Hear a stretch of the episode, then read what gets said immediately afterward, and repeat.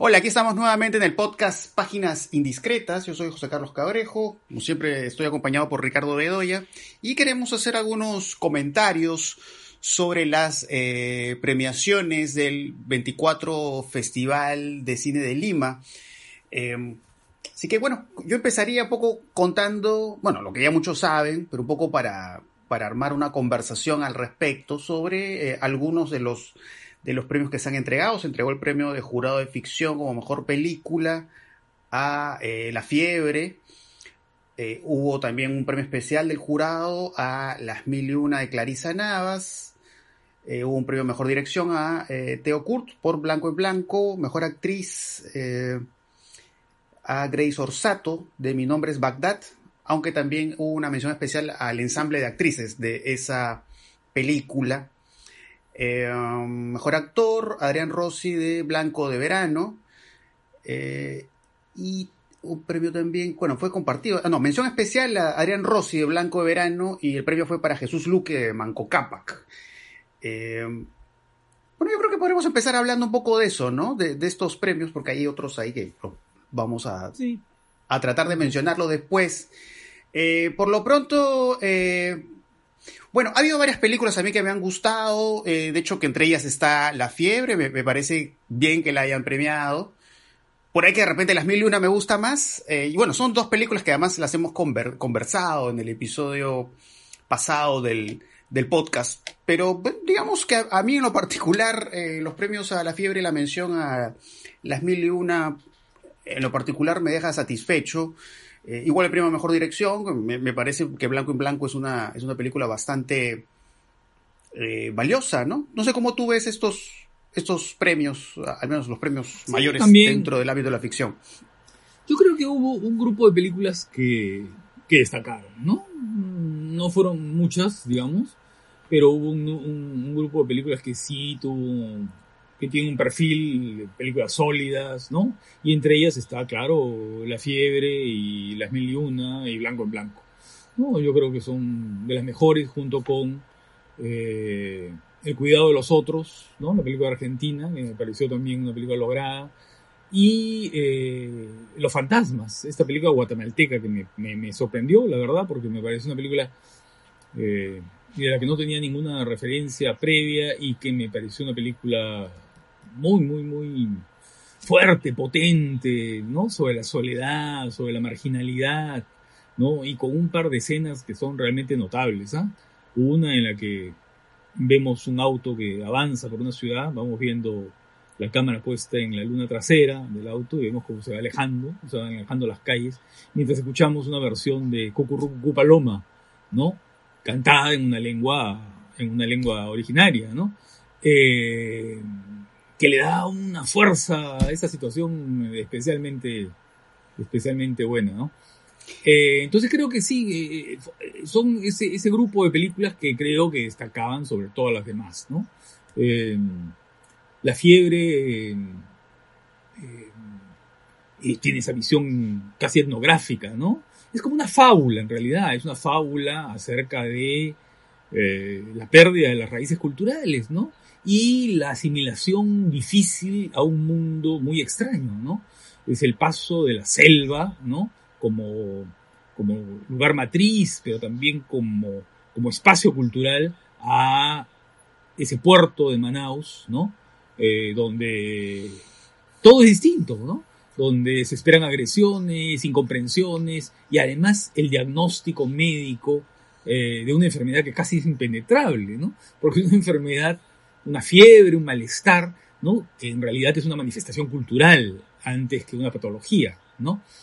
Y creo que la película trabaja muy bien eso, ¿no? No hace un discurso, no sé, obvio, evidente de esto, ¿no? Sino que lo encarna muy bien en el silencio y en la observación de este personaje, ¿no? Que es un personaje a la vez pasivo y muy activo, ¿no? Eh, dentro de lo que es el desarrollo de la ficción de la película. Me parece una película muy lograda y creo que es una directora, Maya, Maya Darín, ¿no? Me parece una directora así a, tener en cuenta, ¿no? Y lo mismo me pasa con, con, con Las Mil y Una, ¿no? Que eh, creo que su punto fuerte está en esa en esa deriva, en esa deriva por el barrio, ¿no? En esa deriva por el barrio, en esos encuentros, en esos, eh, no sé, en todos esos, este, como es un periplo, ¿no? Eh, frágil, ¿no? Eh, que es el periplo del aprendizaje, es el aprendizaje de la, madurez, ¿no? Y un poco como a través de ese recorrido esta chica va encontrando su identidad, ¿no? Me parecen dos buenas películas, dos películas muy sólidas y muy buenas. Y Blanco en Blanco sí es más ambiciosa, ¿no? Es una película muy ambiciosa, muy pensada conceptualmente, ¿no? Eh, eh, además muy vistosa desde el punto de vista de su acabado técnico, ¿no? Creo que tiene un, premio en la fotografía, ¿no? Eh, y, claro, creo que es una película que merece un premio, ¿no? Merecía un premio, me parece muy bien. Sí, eh, Ahora es interesante lo que, bueno, en, La Fiebre es una película, digamos, eh, que de hecho toca preocupaciones que, hemos podido notar en, otras películas, ¿no? Pero que, eh, digamos, lo maneja pues con mucha sutileza, ¿no? Es una película que en efecto, como tú dices, no, no subraya, no enfatiza, como a veces de pronto sí siento en otras películas, ¿no? Que han estado en la competencia, eh, porque por ejemplo, ¿no? Me, gusta hacer un contraste, o me gustaría, mejor dicho, hacer un contraste entre Las Mil y Una y Mi Nombre es Bagdad, que, eh, claro, en Las Mil y Una uno ve estos personajes que eh, sí exploran eh, el asunto de su, identidad de género, pues con mucha intensidad, con toda una vibración, ¿no? Pero mientras, no sé, pues en Mi Nombre es Bagdad también vemos eso, aunque siento casi un tono de sermón a veces en los diálogos, ¿no? Casi como estableciendo eh, pues, lo que debería ser el comportamiento de un hombre, lo cual me parece bien, me parece bien que se expongan y se denuncien esas problemáticas, pero a veces se cae en lo enfático, ¿no? Y a veces siento que las películas se convierten casi en escuelitas, ¿no? De cómo uno debe asumir las cosas. Eh, lo que no quita que sí, me parece de hecho una buena actuación la de esta actriz eh, Grace Orsato, aunque me hubiera gustado más un premio a la actriz de Emilia, que ahorita no me acuerdo su nombre. Pero bueno, sí, ¿cuál? a la Emilia. Sí, sí, sí, que esa, actuación me gustó mucho. Sofía Palomino me parece que se llama. Sofía, Palomino. Creo que sí, creo que sí. Sí, sí, esa actuación. para mí lo que más destaca dentro de lo que son actuaciones femeninas. Sí, claro. Es muy buena actriz, ¿no? Es muy, muy buena actriz. Eh, como también es magnífica la actriz del cuidado de los otros, ¿no? Eh, sí, Sofía Gala. Sofía Gala Castiglioni, ¿no? Eh, que esto implica de la que no hemos hablado, ¿no? No hemos hablado. No, no, no, no, hemos hablado. En el podcast anterior, ¿no? Y que eso implica de lo más interesante también de, de, la competencia de ficción, ¿no? Em, con este perfil de esta chica que pronto eh, se ve enfrentada a una situación inesperada, ¿no? Y que va cargando una culpa que va creciendo progresivamente, ¿no? Y creo que la película lo, maneja muy bien a partir de el seguimiento y este un poco eh, la descripción de cómo esta chica que parece muy segura de sí, ¿no? Que parece una chica mm, muy canchera, digamos, en su, ¿no? En su trato con, con el niño y en su trabajo de cuidadora, ¿no? De niños, de pronto se va desmoronando, ¿no?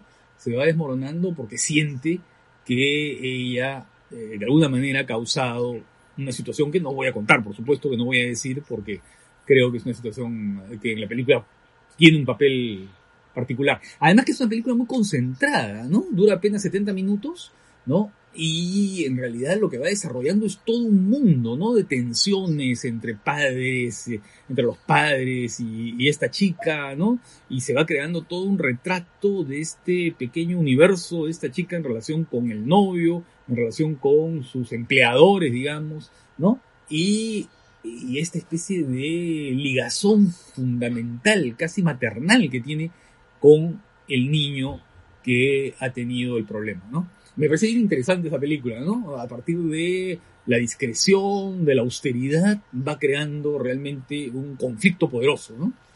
Sí, además, cómo va creando contrastes en las actuaciones, ¿no? Porque, claro, ahí en, eh, la actuación de ella, que me parece interesante que la menciones, porque sí, de hecho, que me parece una actuación muy destacada. Claro, digamos, me, parece que eh, ella, digamos, con su actuación es la que digamos, absorbe eh, toda la, problemática de la ficción, y eso lo vamos viendo en, su performance, en su actuación. Y de pronto, claro, eh, la vemos frente al novio, el personaje del novio, que es impasible cuando en realidad prácticamente se podría decir que él es el responsable directo, ¿no? bueno, no voy a mencionar qué ocurre al comienzo de la película, pero él, tiene que ver de una manera, eh, pues, muy cercana, ¿no? La, la, situación que se da y que va generando toda una crisis en el personaje, ¿no? Entonces vemos eso, ¿no? Es este personaje que se quiebra, el personaje de, esta actriz, en contraste con el novio que está como andando por ahí, ¿no? Eh, y no, no es pues una actuación la de él de, mayores acentos, ¿no? Entonces hay, hay, hay, hay, digamos, valores muy interesantes en esta película, ¿no? Ahora, hay también esta mención especial al actor Adrián Rossi de Blanco de Verano, que para mí ha sido una de las sorpresas, ¿no? De las, de las películas que he visto, esta película mexicana, en la cual se va creando, este, o se va mostrando, mejor dicho, esta relación, este vínculo edípico de este niño con la madre, y, y esta mirada idealizada que se refleja en estos colores, ¿no? Casi parecen como colores navideños, pero claro, es esta mirada idealizada, pero que finalmente nos abre paso pues a este, a este chico pirómano, ¿no? Que es capaz de, incendiar el mundo que le rodea para preservar este vínculo con la madre, ¿no? Que él siente que puede entrar un tercero, ¿no? Y se crean estas relaciones de, celos, estas tensiones, estas, estas explosiones también hay en los, en los personajes y la verdad Blanco de Verano es, es, es, una, es una de las sorpresas para mí, a menos de lo que he podido ver después del episodio anterior que vimos. Sí, sí, sí, es una buena película. Eh, sobre todo en estos momentos en los que el niño se aísla, ¿no? Y comienza a construir su fantasía de una vida alternativa, ¿no? En este, en este, en este lugar, digamos, ¿no? Eh, el que va decorando, que va construyendo, que va, eh, que va conformando como una, como un hogar, ¿no? Como un hogar, ya que es rechazado por, por, el que, por el que tiene, ¿no? Eh, porque él se siente rechazado con la llegada de este extraño que lo expulsa. Y además las relaciones con el, con el tercero, con el novio de la madre. Es buenísimo. Son, relaciones interesantes, ¿no? son relaciones interesantes. Porque son unas relaciones bien ambiguas, ¿no? Tienen, eh, por un lado, ahí el, él cómo se impone, ¿no? El novio entra, ¿no? Y entonces quiere ganarse el cariño del chico eh, enseñándole a manejar el auto, ¿no? Eh, pero y él parece que entra en el juego ese, pero a la vez se aleja, ¿no? Y entonces hay en esta especie de vaivén, ¿no? Eh, una cosa media sexariante, ¿no? En esta relación, ¿no? Eh, que, va, que, va, creando la verosimilitud de la situación, ¿no? Que no la vuelve, pues, ese discurso sobre el Edipo y sobre el, ¿no? La atracción edípica, no, no, no, no, son personajes que en realidad están viviendo una situación de crisis, ¿no? Él se siente expulsado del paraíso, ¿no? y, y claro, reacciona, reacciona de una manera brutal, ¿no? Claro, y el, y el, carro es fundamental, ¿no? O sea, el carro es el que sabe expresar toda esta, esta como bronca, ¿no? Claro, ¿no? Cuando, cuando parece que, sí, parece que lo prende el carro, lo apaga a propósito, aunque uno no sabe si es a propósito, y eso va creando pues todas estas crispaciones, ¿no? Eh, que están, que están muy bien planteadas en, en la película. Eh, y, de hecho sí, eh, me, parece una película a destacar y, había que decirlo, ¿no? Ya aprovechando que hay pues estos, este, bueno, hay este, mm, hay esta mención especial, ¿no? A, eh, en la categoría de mejor actor, ¿no? Pero el, el premio, si no me equivoco, fue para el actor de Manco Cápac. Claro, fue una mención especial a Adrián Rossi de Branco Verano y Jesús Luque recibió el premio, que sí, me parece que la, eh, Manco Capas, bueno, ya hemos hablado de esta película, pero de hecho que sí, me parece que se sostiene en la, en la, en la actuación y en la presencia de, de Jesús Luque, ¿no? Que funciona muy bien, ¿no?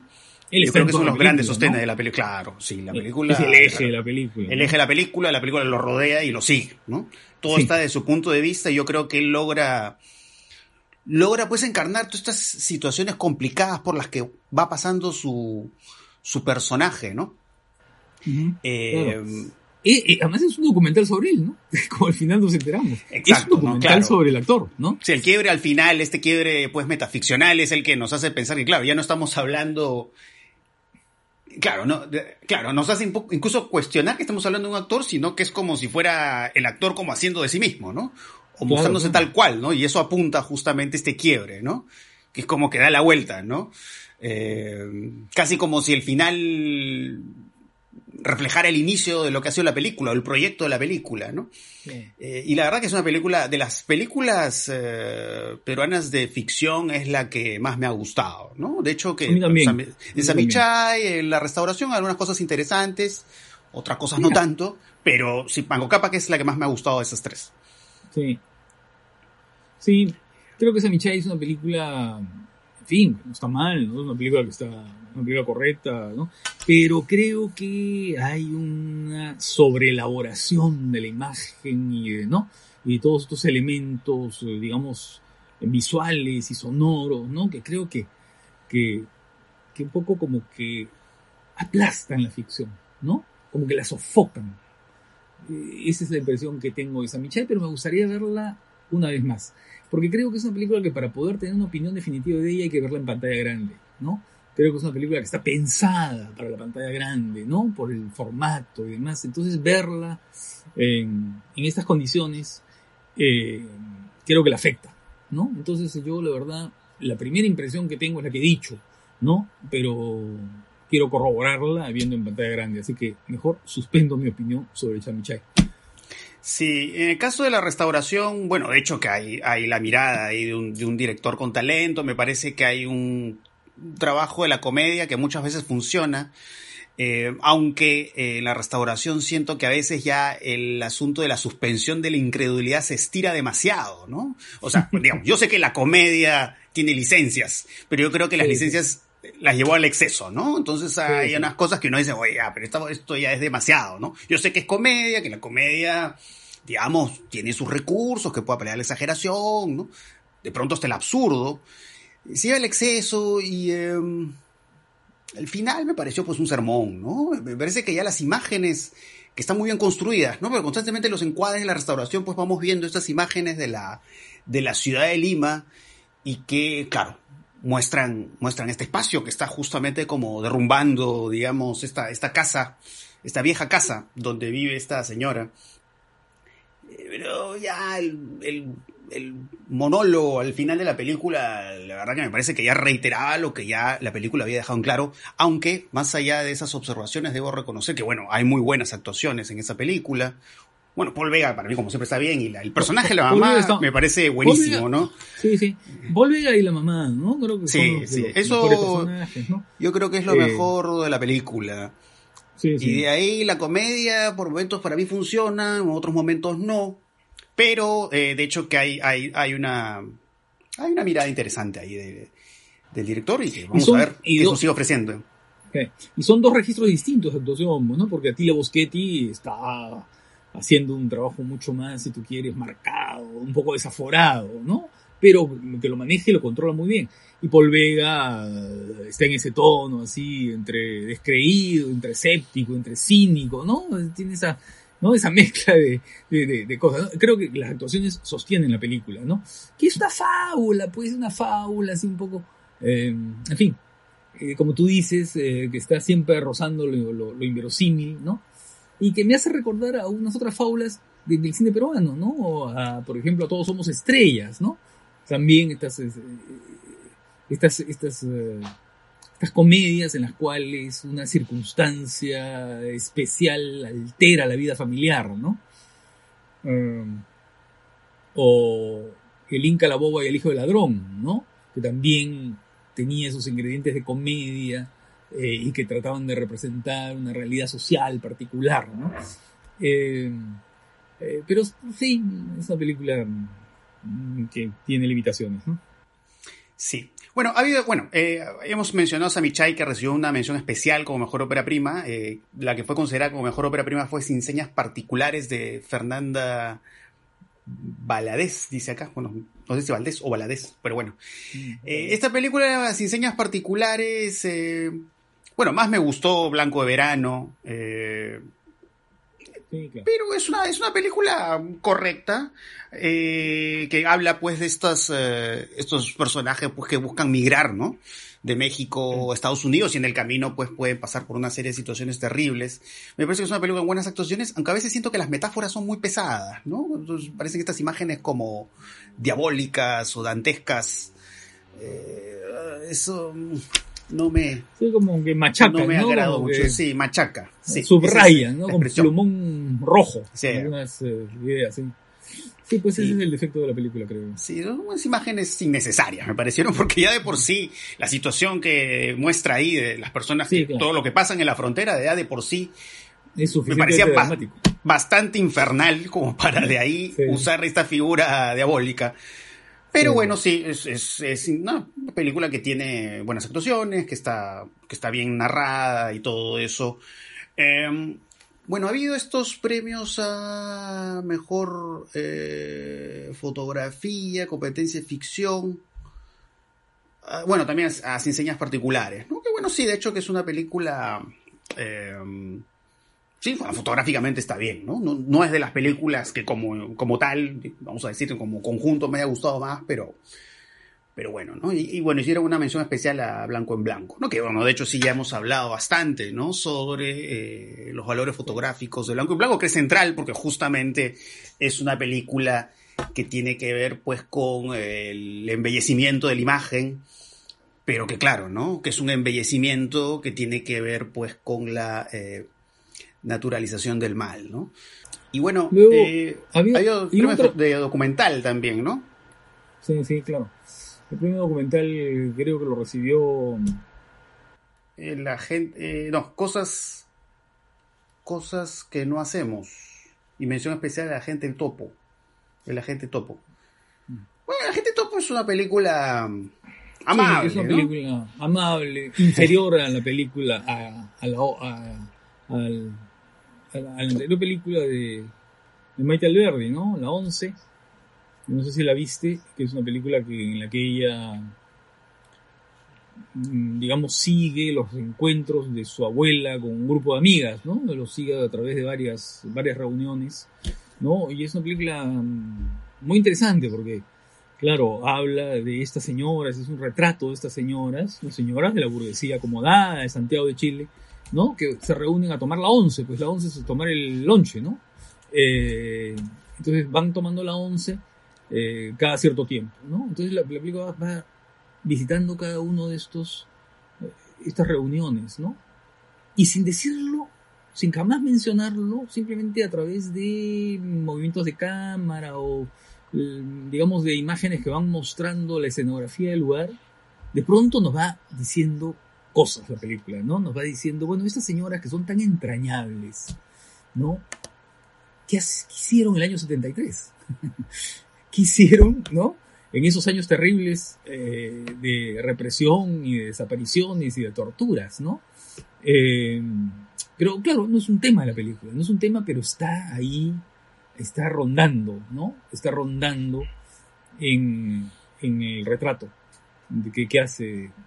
Y aquí vuelve al tema de la vejez, ¿no? Eh, que es este personaje que se infiltra en una en una residencia de ancianos, ¿no? Para espiar a una, a una persona. Lo más interesante creo de la película es el modo en que se superpone la ficción con el documental, ¿no? Es decir, esta trama, esta trama del espía, ¿no? que es contratado y es entrenado y que es un señor que por supuesto no sabe pues manejar los recursos tecnológicos de, ¿no es cierto?, de las grabaciones y, en fin, de todo este armamento eh, en estilo de un James Bond subdesarrollado, ¿no? Eh, pero que tiene que entrar a esto, a este mundo que sí es eh, registrado de modo documental, ¿no?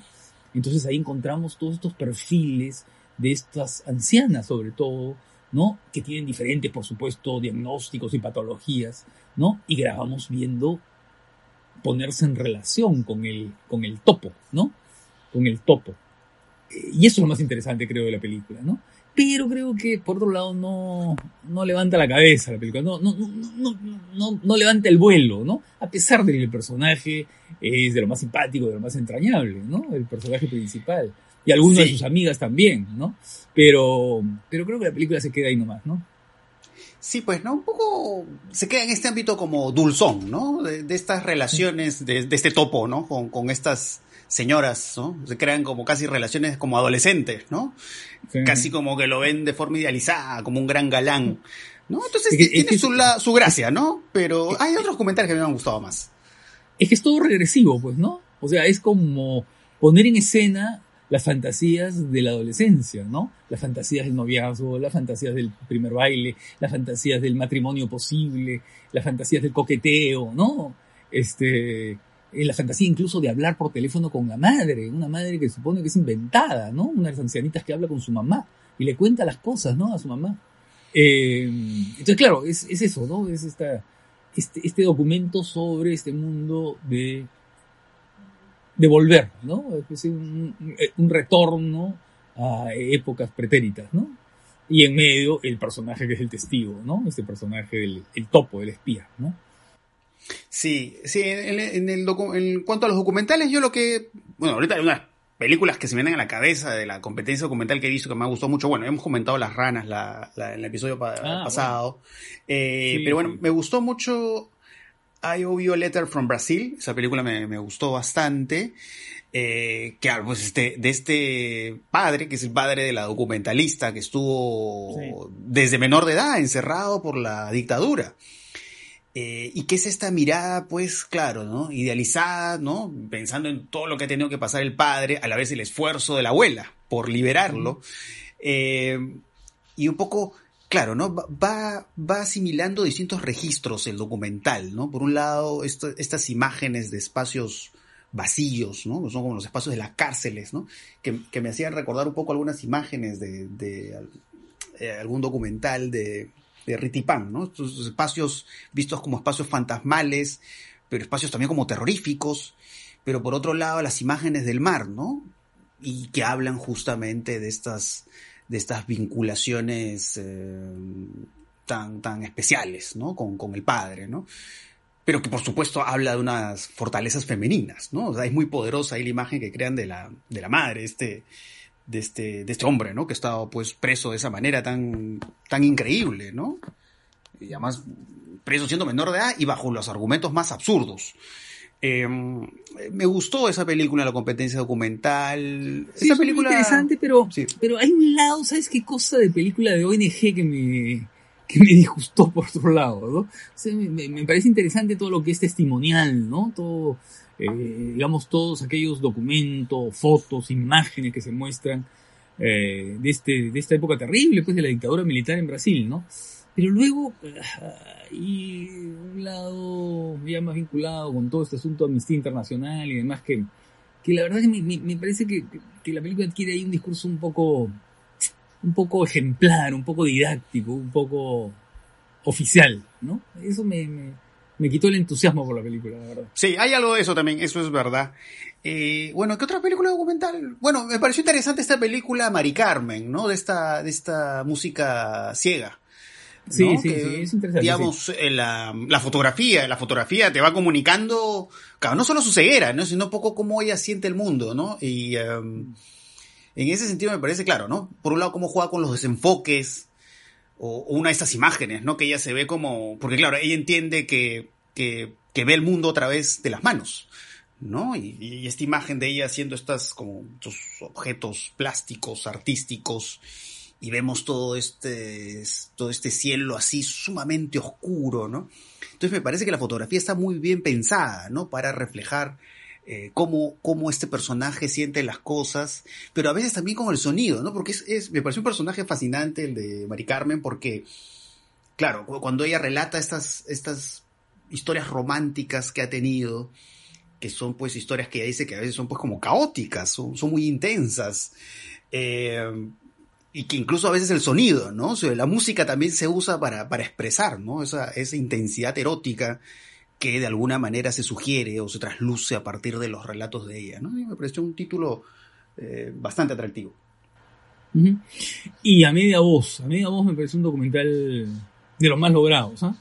Eh, que es esta historia de las amigas, ¿no? que, cubanas que luego, bueno, cada una sigue su, su, rumbo, ¿no? Pero que están ligadas por esta, por la película misma, ¿no? Por el hecho de filmar, por el hecho del cine, ¿no? Que me pareció una película eh, por momentos un poco empalagosa desde el punto de vista. yo, la, yo la sentí como un poco sobrescrita a veces, ¿no? Que ya las metáforas también a veces también son como notorias, ¿no? Sí. Hay como la necesidad de decir las cosas de forma distinta, pero termina, como tú dices, empalagando, saturando, ¿no? Sí. Y incluso la forma de filmarlo, ¿no? Con estas imágenes invertidas, con la cámara siempre en movimiento, ¿no? Hay una especie de poetización, ¿no? Una poetización constante pero hay este, cosas que, que, sí, sí me parecieron atractivas en la película, ¿no? Que es esta, no sé, el hecho mismo de la vinculación con el cine, ¿no? De, pensar el cine, de pensar eh, un tipo de cine que ahora está muy difundido en América Latina, ¿no? Que es eh, esta idea de recuperar los lazos personales o los vínculos personales a partir de la imagen, ¿no? De a partir de lo que hacemos, de a partir de aquello que queda como registro grabado, ¿no? Entonces eso me interesó. Pero sí, efectivamente, eh, a veces es un poco empalagoso, un poco embellecedor, un poco poetizante todo, ¿no? Sí. Y, también, no sé si viste Dopamina. Sí la vi, sí la vi. ¿No? Que, en fin, creo que es un, creo que ahí un poco el, tema le gana un poco la puesta en escena, ¿no? por momentos, ¿no? Eh, por momentos ya la, digamos, lo que dicen a veces las personas que participan del documental es como que ya enfatiza y a veces como que pierde el rumbo a veces, ¿no? Por dar ciertos mensajes, vamos a decir. Eh, pero claro, en estas imágenes, más bien cuando están callados, creo que funciona mejor la película, la relación compleja con el padre, lo verbal me, interesa más porque, claro, no son estas relaciones complejas porque es esta chica lesbiana eh, que ha nacido eh, una familia de izquierda, pero que sin embargo no entiende su relación sentimental. Eh, y, por momentos siento que el mensaje político le gana. No sé cómo tú lo ves. Sí, sí, sí, exactamente lo mismo. ¿No? Le gana el, el mensaje político y la necesidad de adoctrinar, ¿no es cierto? Sí. La necesidad de Sí, sí, ese es un problema pues, de muchas de estas películas, ¿no? Sí, pues, ¿no? Que, se, que, se, presentan como ejemplares, ¿no? Sí. Como ejemplares. Sí, sí, sí. Y, que bueno, ¿no? Son, son claro. Eh, eh, es algo que lo vemos mucho, ¿no? Ya en muchos festivales, ¿no? Es algo recurrente. Por eso yo porque bueno, ya que hablar de distinción ficción documental me parece innecesario, ¿no? O sea, yo creo que a estas alturas incluso sí, pues. deberían ya competir todas juntas. Eh, pero hablando justamente de, las cosas de curso de género, prefiero pues las mil y una, ¿no? Que es tú lo vives, ¿me entiendes? tú lo vives, ¿no? No hay cuestión de adoctrinamiento, de darte un mensaje, no, vivirlo. Y, y, que tiene una dimensión documental muy fuerte, que tiene, ¿no? Un planteo documental, ¿no? La forma en que registra eh, las texturas, digamos, de las calles, de las plazas, de lugares, de los interiores, ¿no? De los mismos cuerpos, de eso es documental, ¿no? Eh, claro, ahí ya las fronteras se borran, pues, ¿no? Claro. y, eso no quita que igual esté exponiendo una problemática. Pero me ah, parece que lo hace de una mejor forma, pues, ¿no? Sí, eh, eh, mucho, mucho más sugerente. Y por lo tanto, mucho más poderosa, ¿no? Claro, encarnada en los personajes, ¿no? No en los discursos, sino en las trayectorias, ¿no? En los, en, las posiciones, en los gestos, en las actitudes, ¿no? E, eso es lo más interesante, ¿no? Después, bueno, está el documental Mujer Soldado, ¿no? Ah, sí, sí. Eh, el documental de Patricia Visto. Que la verdad que me interesó, me gustó, me pareció mejor que su película anterior. Eh, y que tiene, creo, un par de momentos mm, me parecieron bastante buenos, ¿no? Eh, cuando están lavando, ¿no? Cuando lavan, ¿no? Y luego ese largo diálogo de las mujeres sobre la infancia, ¿no? sobre su infancia, sobre su vida en el pasado, ¿no? Esa idea de esa amistad, ¿no? Eh, que, después cada uno de alguna manera sigue su vida, ¿no?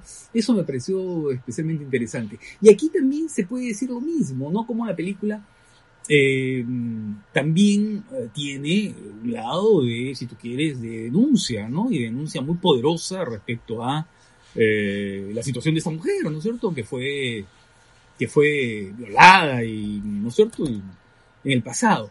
Pero eso está presente y eso está presente en muchos momentos de la película, ¿no? Eh, pero creo que lo más poderoso de la película es justamente eh, los vínculos que se establecen ante la cámara, ¿no? Los vínculos que logra mostrar la cámara.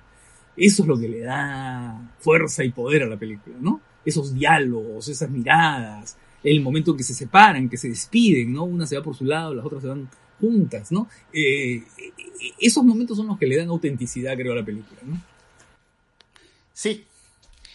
Eh, y bueno, ya creo que hemos hablado, creo que ya casi todas las películas que más nos han gustado o que en todo caso nos ha, nos interesado más hablar, ¿no? para, para bien o para mal, o para más o menos. O no sé si habrá alguna otra película que quisieras destacar que de repente no hayamos comentado? Creo que para mí son esas, ¿ah? Creo que hay algunas que no hemos comentado, ¿no? Pero bueno, ya habrá oportunidad de comentarlas, ¿no? Sí, sí, sí. Y bueno, ya, además, el episodio anterior ya hemos hablado en extenso ya sobre varias. Creo que el, episodio anterior ahí se han concentrado por lo menos varias de las películas que, creo que tanto, tanto a ti como a mí nos han gustado más. Eh, pero bueno, es de, saludar pues que, eh, que, el festival se haya podido realizar, a pesar de todavía la situación difícil por la que estamos pasando. Eh, así que bueno, a, la espera de que haya más festivales, ¿no? Para poder seguir conversando sobre eh, más películas, ¿no? Películas de distinto tipo. Creo que todavía quedan tres antes de que acabe el año. Así es, ya estaremos conversando al respecto. Y ya, y eso sería todo. Espero que les haya gustado mucho este episodio. Así que ahí seguimos a la escucha.